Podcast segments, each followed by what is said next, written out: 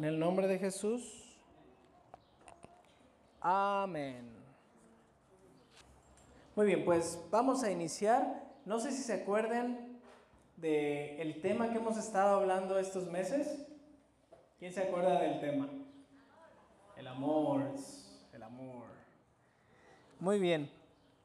Y hoy quiero tocar algunos puntos. Parece que no tenemos la pantalla, pero en unos momentos la vamos a tener. Primera de Corintios 13. ¿Quién sabe qué dice Primera de Corintios 13? Es bien conocido. El amor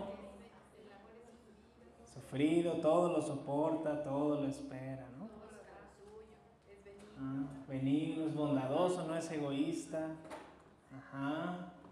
Ahí nos hace una descripción del amor de Dios, ¿verdad? Cómo es el amor de Dios y cómo Él espera también que sea nuestro amor. Pero quiero preguntarles algo. Para ti, ¿qué es el amor? Si tú pudieras responder con otra palabra, ¿qué se, ¿con cómo responderías? ¿Qué es el amor? Dios. El amor es Dios. Dios, Dios, claro que Dios es. Ajá, ¿alguien más? La base de todo. El amor es el amor al prójimo. Amor al prójimo. Ajá. Ah, ah, y todas están correctas, todas están correctas. Ahora, si yo le dijera, no aquí, no aquí en, en América, si yo me fuera al oriente, así, allá, del otro lado del, del gran charco, si yo me fuera a Timbuktu y yo les preguntara, ¿qué es el amor? ¿Tú crees que responderían lo mismo?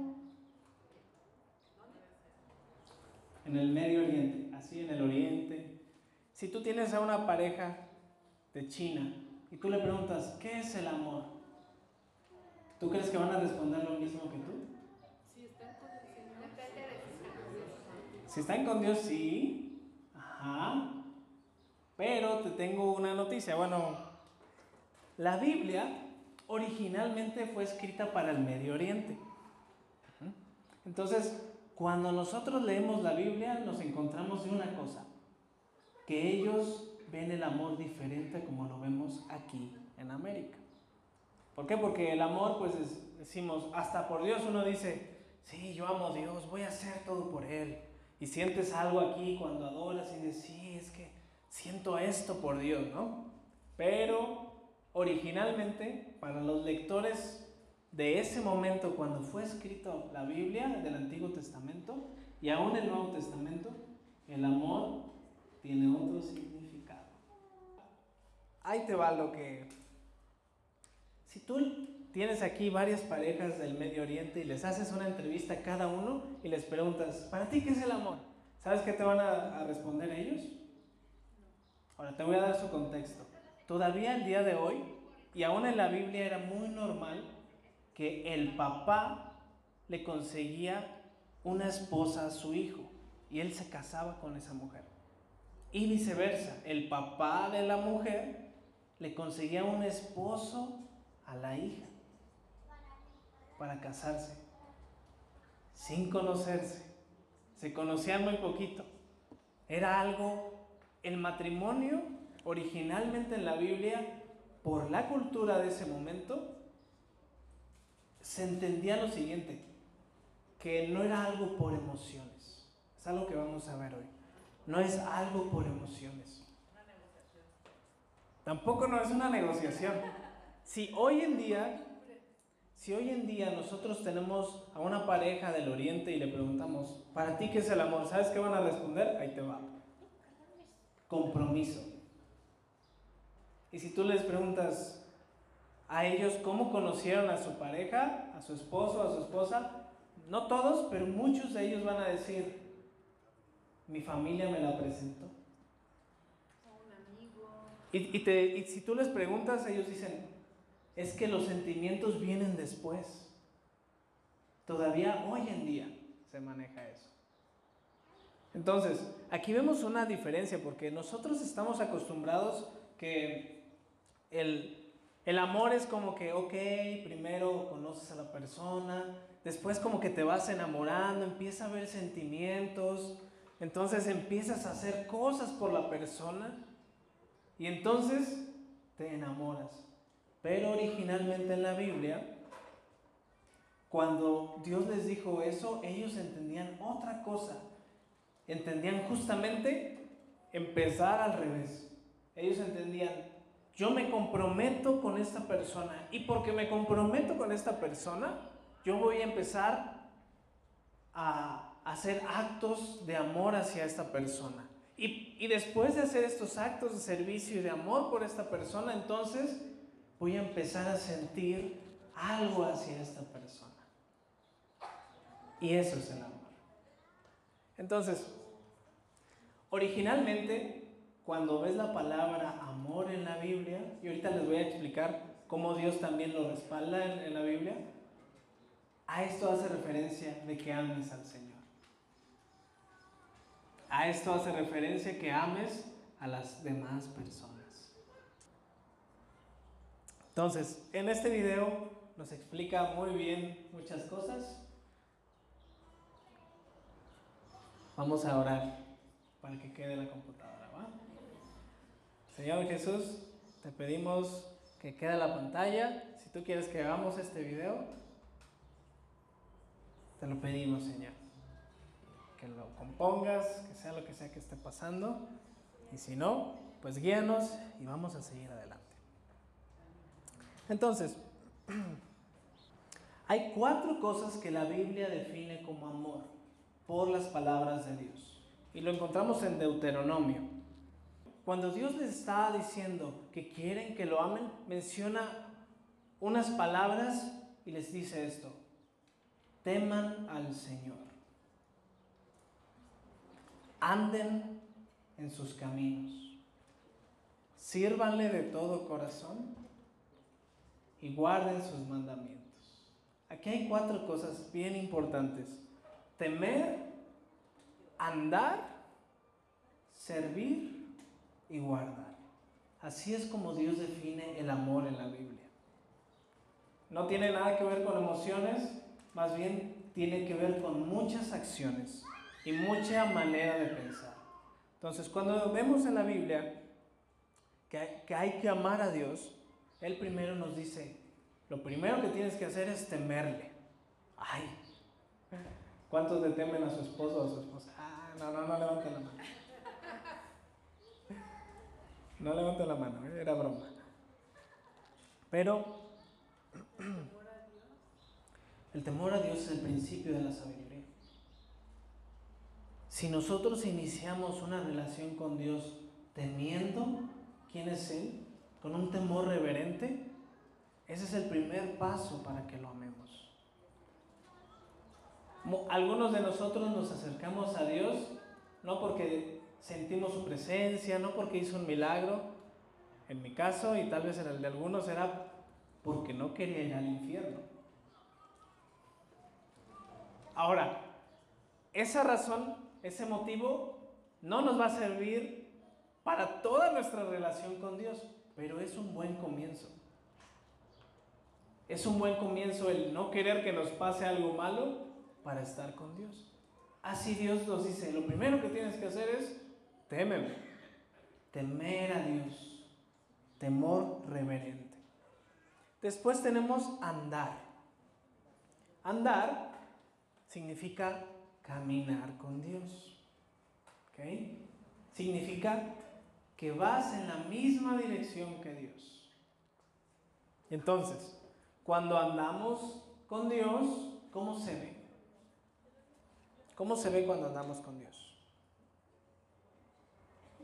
Alegría.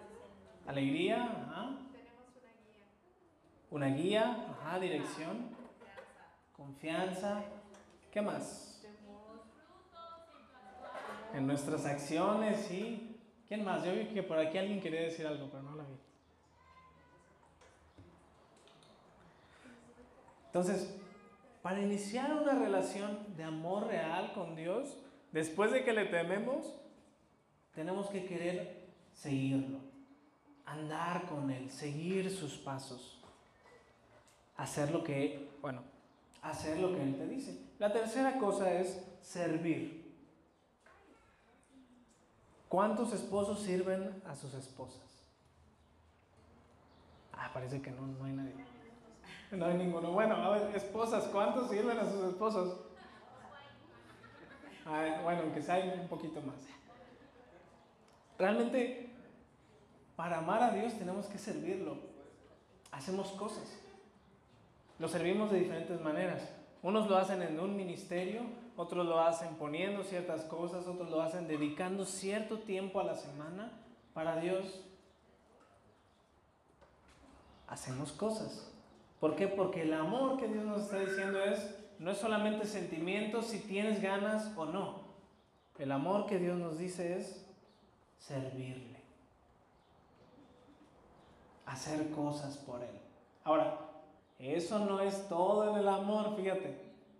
Basta después. Primero hay que temerle, después hay que querer caminar con Él. Y después de eso, ya podemos servirle. Y la cuarta cosa que tenemos es guardar. Va a haber cosas que Dios te va a decir. Y tú tienes que tratar de obedecerlas guardar sus mandamientos, ser obediente a lo que Él te dice. Entonces, tenemos estas cuatro cosas. Esta es la manera en que Dios define el amor. Vamos a decirlas todos juntos, ¿va? Primera, temer. Otra vez no se escuchó. Temer. Segunda, andar. Tercera, servir. Y cuarta, guardar. Va otra vez, va otra vez. Primera, temer a Dios. Segunda, andar. Tercera, servir. Y la cuarta, guardar. Esa es la definición que vemos de amor en la Biblia. Ahora, vamos a ver dos ejemplos de amor. Vamos a Hechos 2, 42. 2.42. Hechos 2.42. Se los voy a leer. aquí vamos a ver un tipo de amor. No se dice la palabra amor en este pasaje. Pero por lo que leímos, las cuatro cosas. ¿Cuáles son las cuatro cosas? Temer, andar, servir y guardar. Esas cuatro cosas, vamos a encontrar algunas de estas en este pasaje. Entonces dice así, Hechos 2, 42 al 47. Todos los creyentes se dedicaban a las enseñanzas de los apóstoles, a la comunión fraternal, a participar juntos en las comidas, entre ellas la cena del Señor, y a la oración. Un profundo temor reverente vino sobre todos ellos. Y los apóstoles realizaban muchas señales milagrosas y maravillas. Todos los creyentes se reunían en un mismo lugar y compartían, compartían todo lo que tenían. Vendían sus propiedades y posesiones y compartían el dinero con aquellos en necesidad. Adoraban juntos en el templo cada día se reunían en las casas para la cena del Señor y compartían sus comidas con gran gozo y generosidad, todo el tiempo alabando a Dios y disfrutando de la buena voluntad de toda la gente. Y cada día el Señor agregaba a esa comunidad cristiana los que iban siendo salvos.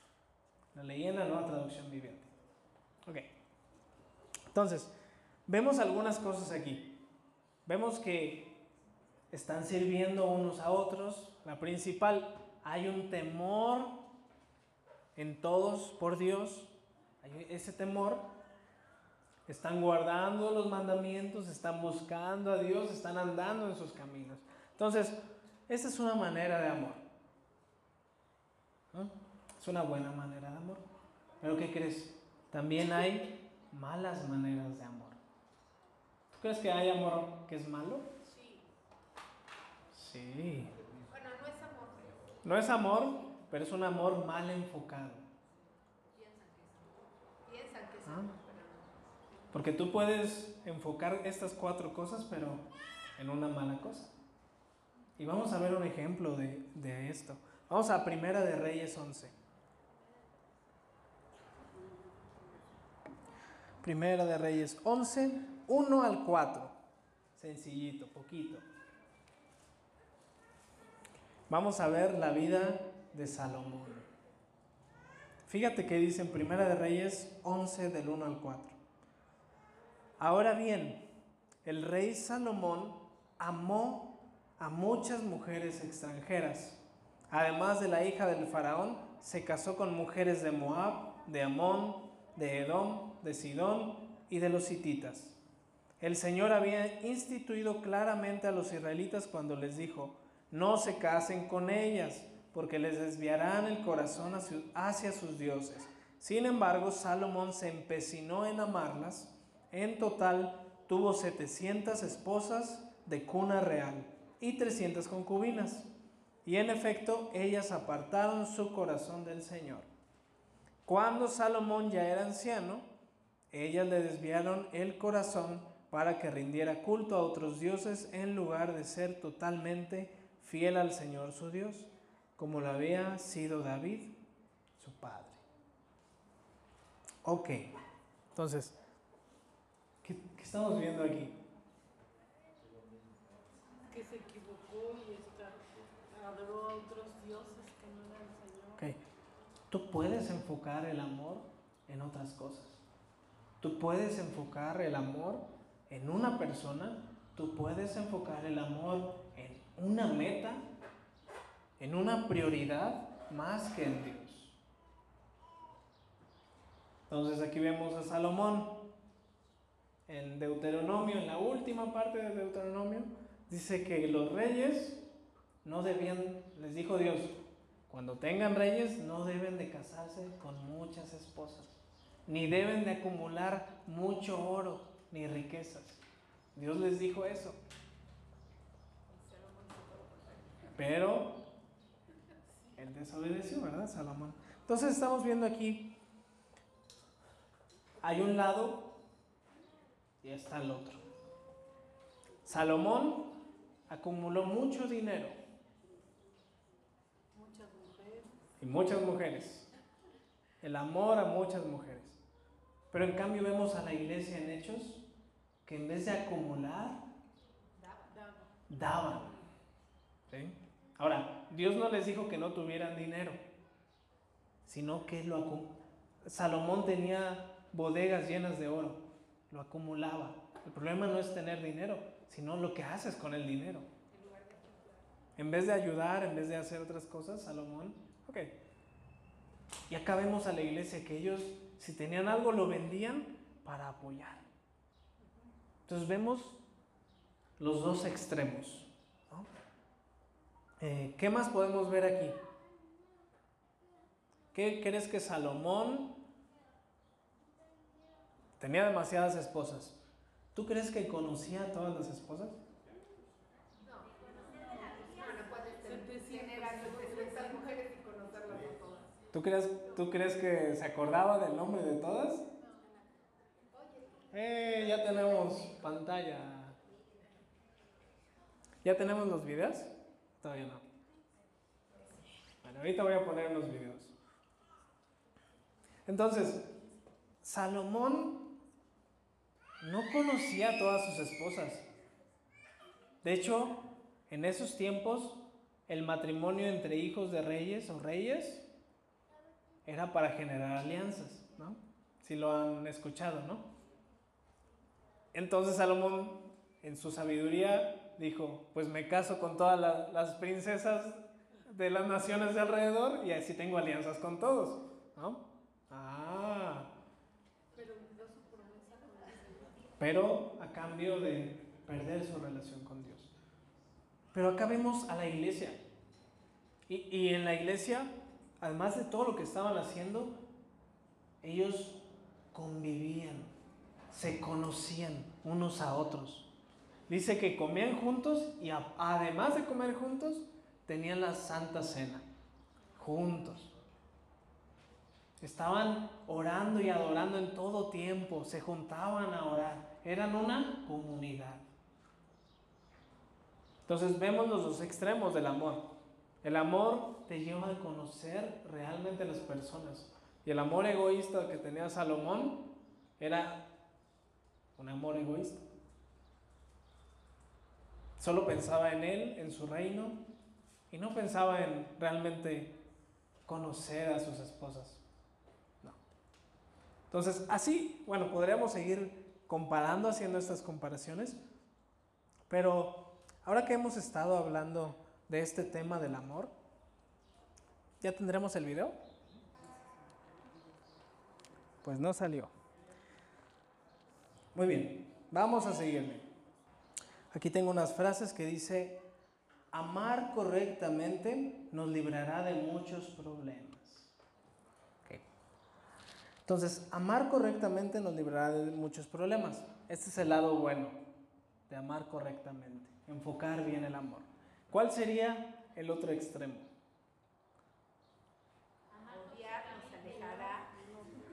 Amar incorrectamente nos meterá en muchos problemas, ¿verdad?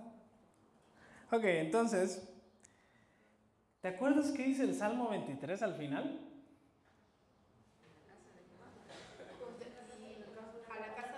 Su bondad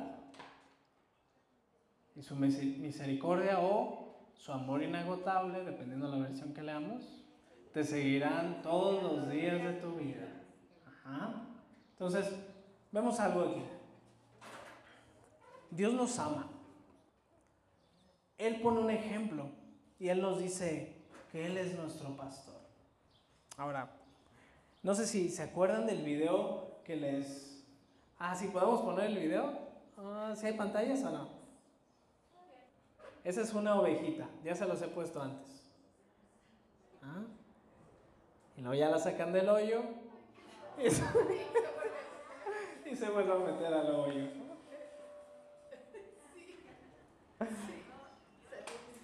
Está bien chistoso, ¿no? Pero es porque las ovejas son algo tontas. Ahora, tenemos que aceptar cuando Dios nos dice que Él es nuestro pastor y que nosotros somos sus ovejas. Porque a veces somos así como esa oveja. ¿Sí? Dios nos saca de un problema y nosotros mismos decimos, vamos a meternos a otro problema. Ay, mallito, ¿no? Ok, entonces fíjate, si tú te acuerdas, vamos a pasar a la imagen de la ovejita y del pastor, por favor. No sé si tú te acuerdas qué es lo que llevan los pastores. Mira, ahí está la, la imagen. Su callado. Su callado. De hecho, llevan varias, vara y callado. Ahora, este es bien importante. Ya hoy casi no se usa, pero en la tradición del Medio Oriente, ¿sí? ¿Cómo es el Medio Oriente? ¿Tú tienes una idea de cómo, cómo es allá? Desértico. Desértico. Ahora, no significa, aunque sí hay, no significa que es como el desierto del Sahara que está lleno de arena. No todo el tiempo es así, sino que es como el monte, pero desértico. Entonces, ellos llevaban varias cosas. La onda como llevaba David, agarra la onda, la onda como David, ¿sí te acuerdas? ¿Ok? Entonces, pero también llevaban su vara y su callado. Ahora, ¿cómo era una vara de pastor? Larga y generalmente tenía una bola. Sí, como una bolota así al final, arriba, una bola así. Y si tú investigas un poquito, a veces le ponían clavos a esa bola. Porque era, es una bola para defender. Mm. Entonces, si tú viste esta serie que se llama El Mandaloriano, de Mandalorian, ahí tú vas a ver que llevan, unos en el desierto llevan un palo y, llevan una bola, que esto es para golpear. Ok, bueno, es algo muy parecido. Los pastores llevaban ese. Entonces, ese tenía dos funciones. Era uno, obviamente, para atacar a los animales, si venía un lobo, si venía un oso, lo que fuera, golpear al animal. Por eso tenía picos. Pero, ¿qué crees? También tenía otra función. Escogí esa imagen porque el, el pastor está cargando a la oveja. Ok, fíjate, cuando las ovejas, casi siempre eran así, iban a donde generalmente el pastor iba adelante. No sé si has visto que hoy en día los pastores van atrás de las ovejas y les van, ándale. Pero en la antigüedad era al revés, los pastores iban adelante. Por eso dice, y las ovejas siguen, me escuchan y siguen mi voz. Porque las ovejas siguen al pastor. El pastor va adelante y las ovejas iban atrás. Entonces, el pastor volteaba y si veía que una oveja no, no le seguía, lo primero que hacía era sacar la onda y levantaba una piedrita cerca para que se asustara y regresara. Pero si la oveja era muy desobediente, ¿qué crees que pasaba? El pastor iba y ¡pam! le quebraba una pata. ¿Por qué crees que le quebraba una pata? Para que aunque iba cojeando, pero ya no se quería descargar. Entonces eso la hacía como que más lenta y la obligaba a regresar con las demás ovejas. Por eso en la ley cuando dice, fíjate, por eso en la ley cuando dice que las ovejitas tenían, no, no tenían que tener huesos quebrados, era porque los pastores les hacían eso. Y eso significaba algo. Cuando una oveja desde pequeña era obediente, no le quebraban los huesos. Pero si era una oveja desobediente, no apta para un sacrificio, constantemente traía huesos quebraditos. Obviamente aquí agarré esa imagen porque después el pastor agarraba la oveja y la cargaba, o más adelante le vendaba su brazo y, se lo, y todo, ¿no? Pero esa era una función. Ahora, también tenemos el callado, el que tiene la, la cosita así. ¿Sí? Ah, ese que traía ahí en la imagen. Ese era para, igual, si la oveja se estaba yendo, la jalaba. Así es como que la advertencia, a ver, vente, vente. Te voy jalando. Ah, ¿no entiendes? Entonces le daba un, golpecito, ¿no? Con, con la vara. Entonces, vemos que en la Biblia Jesús y, y, Dios se muestran como el pastor de nuestra vida, como los pastores de la iglesia, el pastor de la iglesia, como el que nos cuida, el que nos ama, el que está comprometido con nosotros. Quiero que te lleves esto. Dios te ama y por lo tanto Él está comprometido contigo. Está comprometido a que entiendas que lo tienes que amar. Entonces, Dios en su gran amor y misericordia le está dispuesto a aventarte una piedrita para que como que agarres la onda, pero si no haces caso, pues a jalarte fuerte. Pero si no haces caso, Dios está tan comprometido contigo que te va a quebrar una patita, pero más adelante Él te la va a sanar. Eso era lo que hacían los pastores en la antigüedad. Está interesante, ¿no? Es como dicen que cuando alguien se está ahogando, los rescatistas llegan hasta quebrar sus costillas tan fuerte que les hacen para que puedan respirar. Porque más vale quebrar unos huesos que perder la vida de alguien, ¿verdad? Y Dios está, te ama tanto que Él está comprometido contigo. Él va a tener éxito contigo porque te ama. Entonces vamos a Juan 21, 15.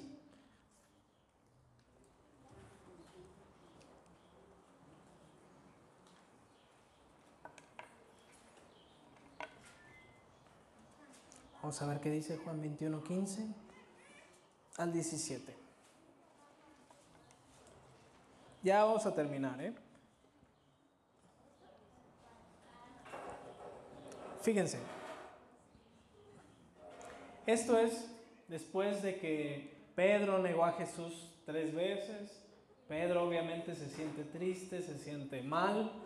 Murió Jesús, pero Jesús había resucitado. Y ya con esto es la tercera vez que se les aparece a sus discípulos. ¿Ok? Entonces, dice así. Después del desayuno, ok, un poquito para que sepan la historia, Jesús, ellos, sus discípulos están pescando en la playa. Y Jesús va caminando en la playa y le dice, ¿cómo están? ¿Sí pescaron algo en la noche? Y ellos le dicen, nada, no podemos pescar nada. Entonces Jesús le dice, avienta la red al otro lado. Entonces ellos avientan la red, se llena de pescados y se quedan más de 150 pescados grandotes. Cuando sacaron la red llena, dijeron, este es Jesús. Entonces Pedro se lanza y empieza a nadar, porque dice que estaban a más de 150 metros o 100 metros de la costa. Entonces él empieza a nadar para llegar más rápido y, es aquí cuando Jesús se encuentra con sus discípulos. Pedro no ha hablado directamente con Jesús. Acuérdate que Pedro rechazó a Jesús tres veces no solamente directo con Jesús, sino que sus amigos, los discípulos, se dieron cuenta de que lo había rechazado tres veces. Entonces posiblemente estamos viendo una culpa aquí que él, viene cargando, que se siente mal. Y aquí es cuando se encuentran. Y dice así, después del desayuno, Jesús les preguntó a Simón Pedro, Simón, hijo de Juan, ¿me amas más que estos? Sí, Señor, contestó Pedro tú sabes que te quiero. En otras versiones dice, sí Señor, tú sabes que soy tu amigo. Entonces, alimenta a mis corderos, le dijo Jesús. Jesús repitió la pregunta, Simón, hijo de Juan, ¿me amas? Sí, Señor, dijo Pedro, tú sabes que te quiero. Entonces cuida de mis ovejas, le dijo Jesús. Le preguntó por tercera vez, Simón, hijo de Juan, ¿me quieres? A Pedro le dolió que Jesús le dijera la tercera vez, ¿me quieres? Le contestó, Señor, tú sabes todo, tú sabes que yo te quiero. Jesús dijo, entonces alimenta mis ovejas. Ok. Em, si tú lo lees del hebreo, porque no se alcanza a explicar ahí muy bien, la misma madera que dice que había unas brasas, esa misma palabra es una palabra específica para una madera que tiene un olor particular. ¿Sí? ¿Y qué crees? Esa misma palabra es la que está cuando Pedro está calentándose en el fuego después de haber negado tres veces a Jesús.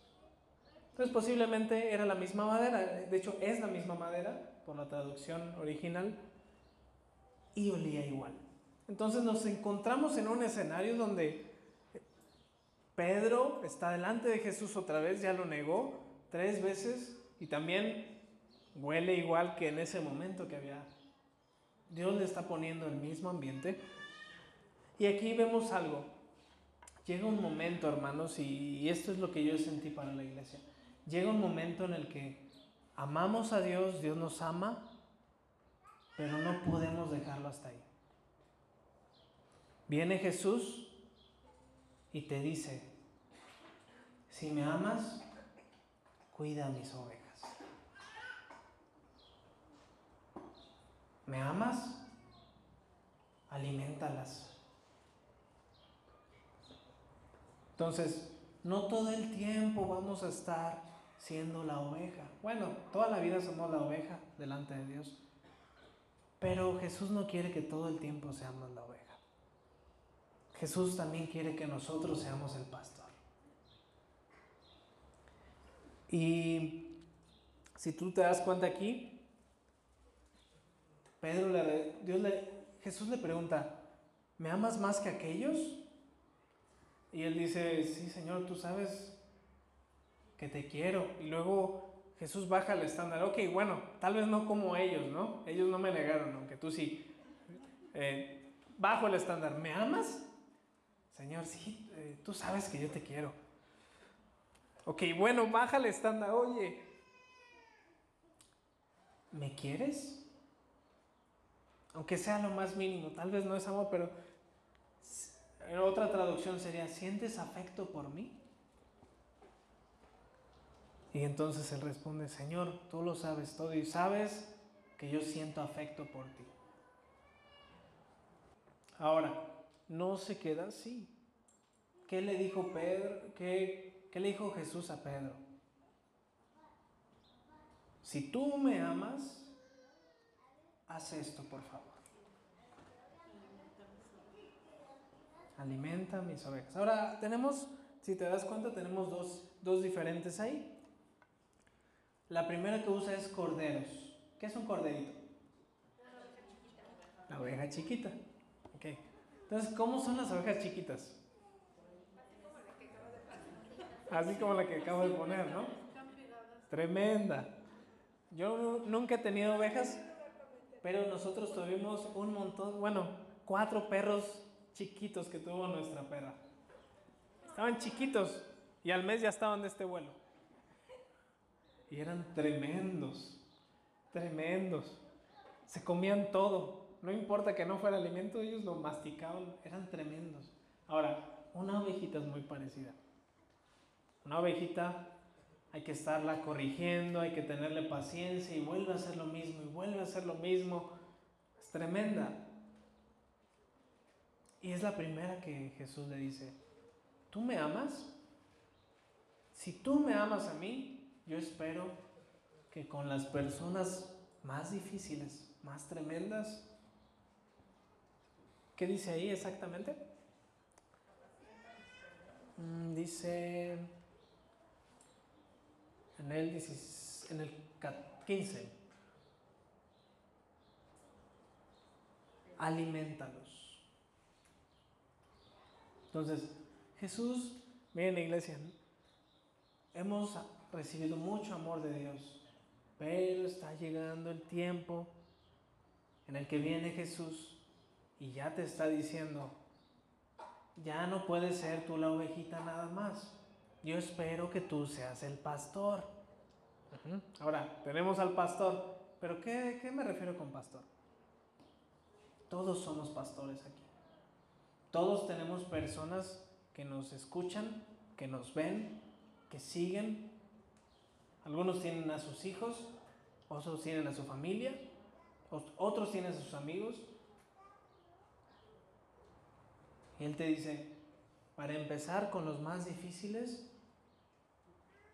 pues yo te pido que, que los alimentes. Tenemos que enseñarles de Jesús. Y después dice ovejas. Primeros corderos, ovejas. Después ya dice, ok, y luego ya con las que están más grandes, que ya saben más, que ya entienden más, con las personas que es más fácil, pues dice, ok, también espero que con ellas seas paciente, que seas bueno, que seas amoroso, que muestres mi corazón. Entonces, vamos a terminar aquí, pero te voy a dejar dos preguntitas. Vamos a cerrar nuestros ojos y vamos a preguntarle a Dios, no te vayas a quedar dormido. Fíjate.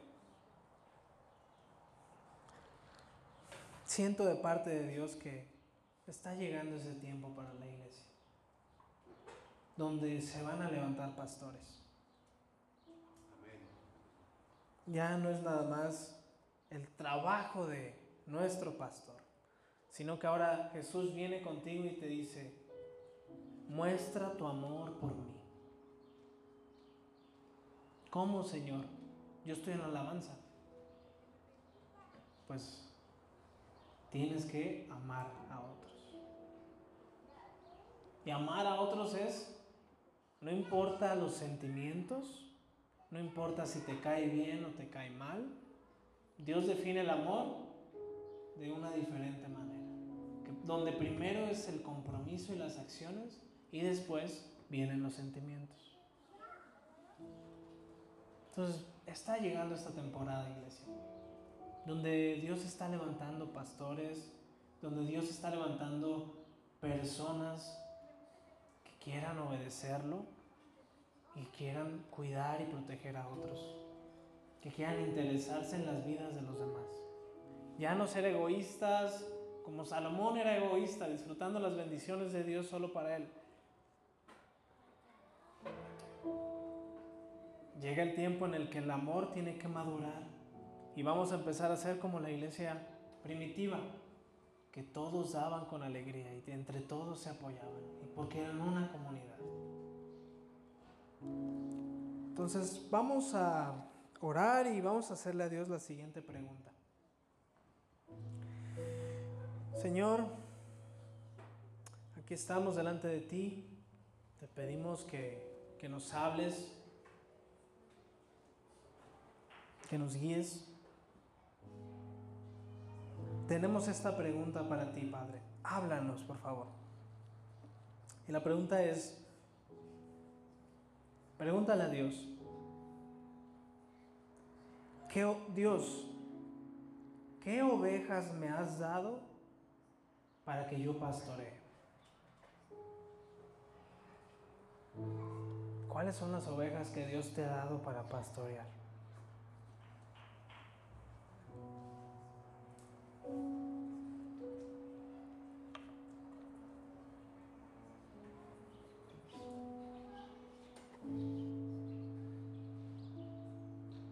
Quién tienes que pastorear? Pueden ser tus hijos,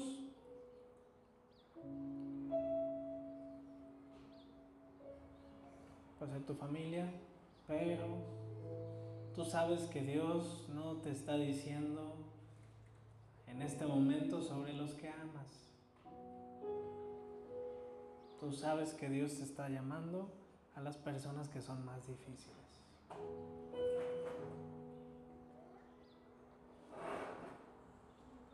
Dios, ¿qué ovejas me has dado para pastorear? Entonces, no va a quedar nada más así. Saca tu celular, saca algo donde anotar y anótalo bien grandote, porque si no lo escribimos se nos va a olvidar.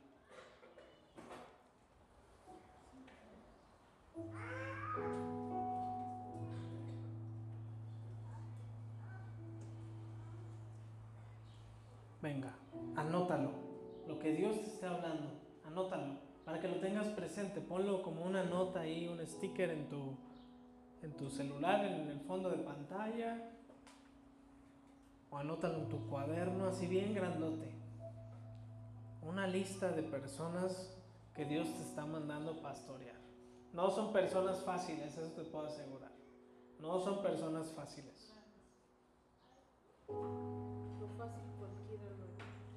Solo recuerda que para Dios son corderitos. Son pequeñitos.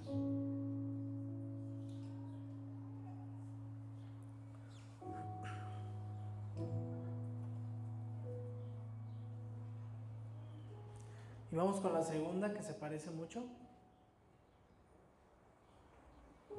¿Qué ovejas Dios me está pidiendo pastorear? Tal vez de esa lista hay alguien muy específico. Alguien muy específico. O varios muy específicos.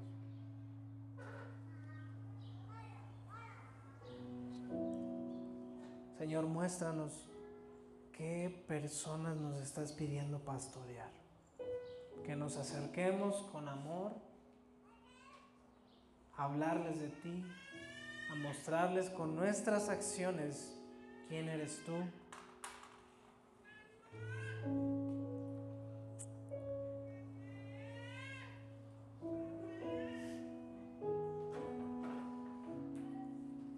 Señor Jesús, queremos responderte igual como tú nos amas y estás comprometido con nosotros. Queremos amarte y comprometernos contigo, responderte a ti y a los demás de la misma manera. Enséñanos a vivir ese amor que tenía la, la primera iglesia, la iglesia primitiva. Enséñanos a amar como tú amas comprometernos sin emociones, comprometernos a ti. nos va a costar y tal vez nos va a doler, pero si te amamos, lo vamos a hacer. Thank you.